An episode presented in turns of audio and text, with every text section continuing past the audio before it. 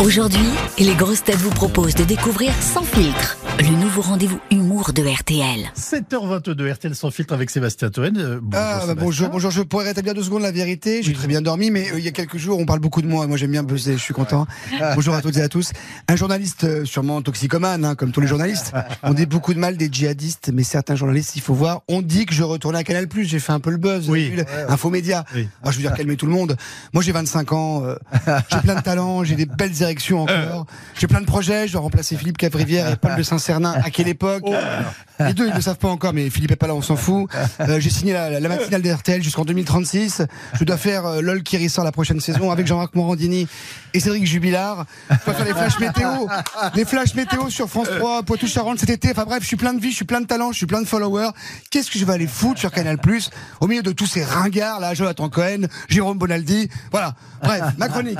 Vous On me peut se faites- marrer ou pas? Vous me faites peur. Oui, ah bah ça, c'est sûr qu'on a le droit de se faire. Alors, Allez-y. donc, euh, serait plus efficace de demander où, Oui. où, où j'ai passé non, ma soirée, avez- c'est votre texte. vous alliez me demander où est- où avec qui j'ai passé la soirée. Et là, je vous réponds ce que c'est écrit, parce qu'il y a un auteur. Ah, au salon d'érotisme. Complètement nul, mais il y a un auteur. Euh, non, donc j'ai dit où j'ai passé ma soirée plutôt? Et si je vous dis la soirée, le temple du luxe, de la luxure et des rêves de gloire, Au salon d'érotisme pas loin, parce que j'étais au festival de Cannes. Ah oui, c'est vrai. Carrément. Bon, là, je vais à Canal Plus, hein, si c'est le bordel. Ouais. Ah, le festival de Cannes, le Disneyland des people, le Louvre des cosmétiques, le Center Park des prostituées. J'arrive hier soir à 20h sur la croisette et je fonce droit vers cet endroit où se concentrent toutes les stars du 7e art. Vous connaissez ce petit deux étoiles qui sonne portugais, qui pourtant respire le haut de gamme, le fameux Hôtel Martinez. Martinez, oui. Ah Le Martinez et sa cantoche. C'est une pluie de vedettes face à moi qui, en attendant la montée des marches, boit sa petite suze en terrasse. Il y a du lourd. Alors j'aime bien RTL, j'adore la matinale, j'adore les grosses têtes, mais le casting, c'est pas la même. Ah non, là, il y a du lourd, hein, du très très lourd. C'est bien simple, je vais aux toilettes au sous-sol, j'arrive au WC à la turque, je sors mon arrosoir à bonne heure, et là, sur ma droite, qui est en train de vidanger, pépère comme si de rien n'était, Amandine Bah oui, dites-nous, Sébastien, qui le Oui, mais c'est vrai, elle a raison de le demander. C'est Harrison Ford qui vit danger. Ni plus ni moins, l'acteur est venu montrer en avant-première mondiale le nouvel Indiana Jones. Il est à côté de moi, debout en train de faire son affaire. Il est sublime, charismatique. Il ressemble de plus en plus à PPDA, mais avec des vrais cheveux. Il est donc à Cannes pour la sortie d'Indiana Jones 5.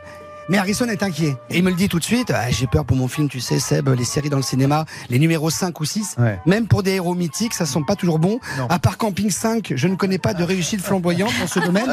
Alors je le coupe et je lui dis mais arrête de faire chier. Il me dit tu vas déchirer. Alors Harrison me tape dans le dos et tire même la chasse d'eau de mon WC.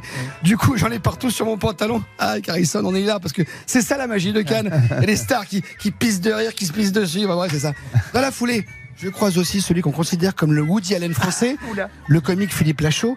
Oui, Philippe sort du GOG, où entre deux étrons, il m'avoue qu'il vient de finir le scénario de son nouveau film, qui sera une parodie de son succès Alibi.com. Et ça va s'appeler comment ce nouveau film de Philippe Lachaud? Oui. Et ben ça va s'appeler lalibi.com. Ah. C'est inspiré de l'affaire Sarkozy-Kadhafi. Voilà, c'est Philippe Lachaud s'attaque à la politique. Attention, on va rire. Donc c'est sur des rigolos qui changent de nom avec des mallettes, tout ça, improbable. C'est très sympa, c'est pour les gosses. Bravo Philou. Enfin arrivé au piano, alors là, là, cerise sur le gâteau, sur le Gotha plutôt. Je croise un vieux pote de colo, celui qu'on appelle souvent le Pierre Ninet américain, le sublime Léo DiCaprio. DiCaprio est avec sa copine du moment, qui a 23 ans.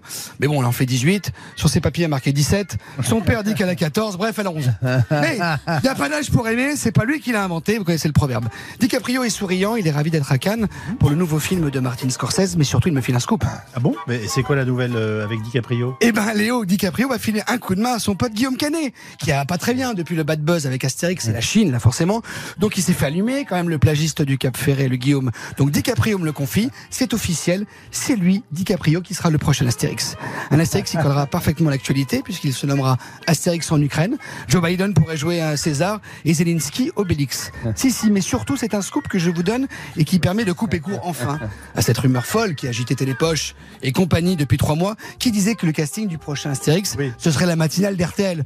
Voilà, Devrait interpréter Astérix, Yves Calvi, forcément vous, Obélix, Amandine Bégaud, Cléopâtre, Louis Baudin, le général Kéliopus, et Mimi Mati, Idéfix. Je sais, Mimi Mati est pas dans la matinale, mais ça me fait marrer de l'imaginer à quatre pattes.